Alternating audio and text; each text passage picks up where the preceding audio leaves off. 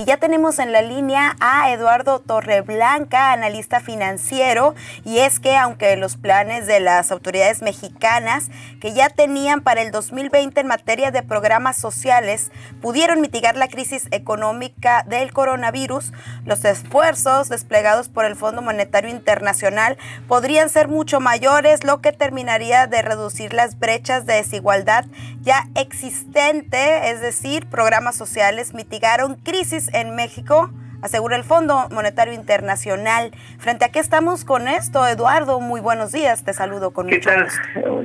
¿Cómo están? Me gusto en saludarlos, con mucho gusto. Igualmente, pues, Eduardo, eh, bienvenido. No habíamos hablado contigo en todo el año, ¿no? Eh, eh, te doy la bienvenida también oficialmente. Y bueno, con Priscila sí, no tenía yo el gusto de haberte saludado, mi estimado. Lo mejor. Buenos días. muchísimas gracias, Alberto. Te agradezco mucho que tengan la gentileza de invitarme a participar en su programa y bueno, que sea un buen año para todos, que haya armonía, pero sobre todo pues, que haya salud. Así es.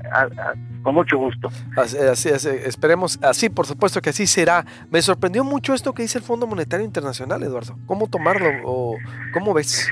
Bueno, eh, yo creo que valdría la pena considerar que no solamente en México, sino en muchos otros países en el mundo, incluso en los países desarrollados, hay programas sociales destinados a atender la vulnerabilidad de amplias capas de sus respectivas poblaciones, o sea, el hecho de tener una ventanilla donde se entregue dinero a una persona por el simple hecho de tener más de 65 años, o por ejemplo de tener alguna discapacidad, o, ser una madre soltera, existen en otras partes del mundo y eso no debiera de alarmarnos. Eh, existen esos programas sociales cumplen una función y en circunstancias tan difíciles como la que vivimos en la pandemia a nivel global, eh, hacen mucho bien porque evitan eh, el hecho de que esas eh, contingencias, en este caso de salud, agraven la situación patrimonial de esas personas y acaben hundiéndolas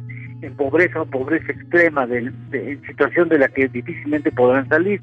El problema, eh, a mí me parece que existe en la medida en que solamente mediante la entrega de recursos por el simple hecho de cumplir eh, necesidades elementales, eh, se centre toda la política social del gobierno. el FMI me parece que es correcto, Alberto, lo que dice de que finalmente el, el hecho de haber destinado recursos a distintos segmentos de la población durante la pandemia eh, evitó eh, que se empobreciera más, a pesar de lo cual tuvimos un aumento de los pobres y pobres extremos en el país.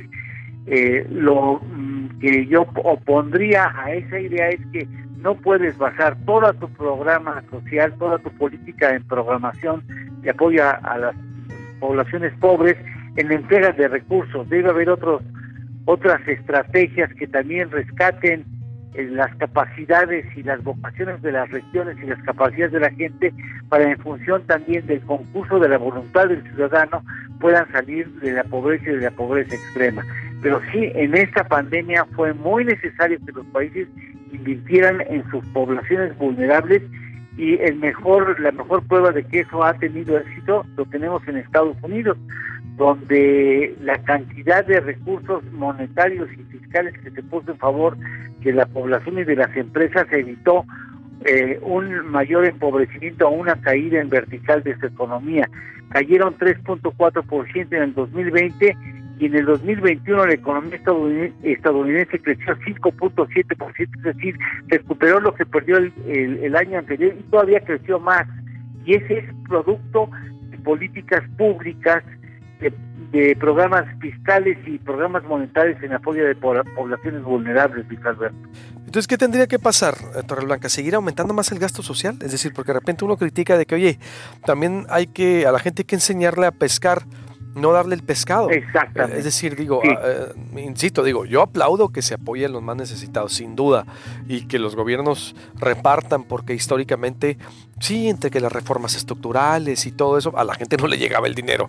Y yo, sea, yo, reconozco ese, eh, vamos a decirlo, esa aportación, pero también, por otra parte, estimula que haya emprendedores, gente que pueda ganarse eh, o, estimularse formándose. Vaya, entonces por eso mm, esto capaz de que lo agarre pretexto el gobierno, porque hay sectores que critican que se está regala el dinero. Eh, prácticamente, aunque otros sectores que dicen pues que es parte de ayudar a la gente eh, para hacer el justo medio. no pueden ser políticas clientelares que lo único que quieren es mantener a la gente en buena disposición para votar por el partido en el poder porque entrega les entrega dinero sin que ellos hagan nada más que ser jóvenes sin empleo o ser eh, personas de más de 65 años o tener alguna discapacidad. Yo creo que una política social sana es aquella que combina la entrega de recursos directos a las poblaciones que realmente requieren de esos recursos, pero también programas que estimulen la creatividad, como tú lo estableciste claramente, que eh, puedan explotar las capacidades de las de las regiones y, los talentos de las personas.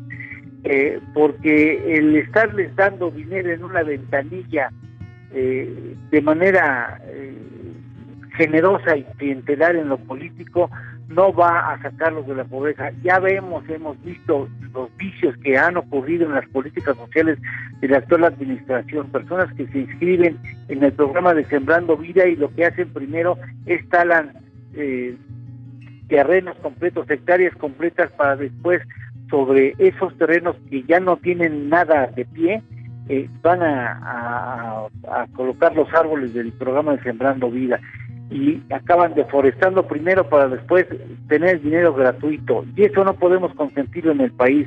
Yo creo que la política social correcta es aquella que señala qué capacidades tienen las regiones, qué talentos tienen las personas y, que exija el compromiso del ciudadano en salir adelante de su situación maltrecha de pobreza, de pobreza extrema, siempre y cuando tenga realmente la voluntad y el empeño de invertir su tiempo su energía en poder aprovechar al máximo esos programas sociales, Luis Alberto.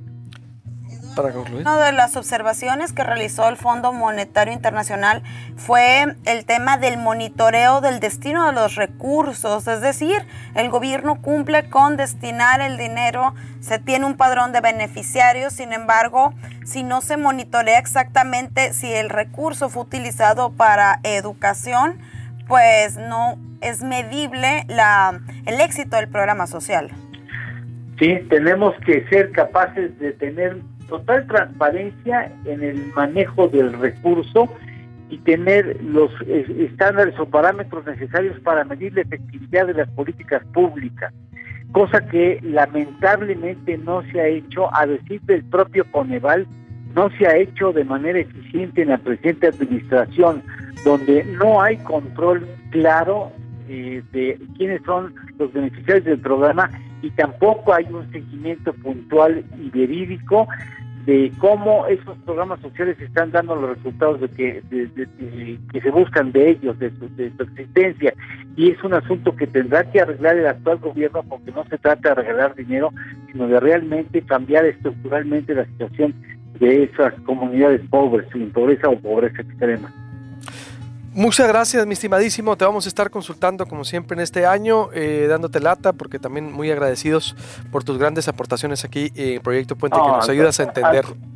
Eh, al, contrario, Luis Alberto, con mucho gusto tratar de un proyecto tan exitoso y de un trabajo profesional tan tan recto y, tan, tan bien orientado que tú imprimes en tus resultados del Proyecto Puente. Con mucho gusto siempre que me lo solicite.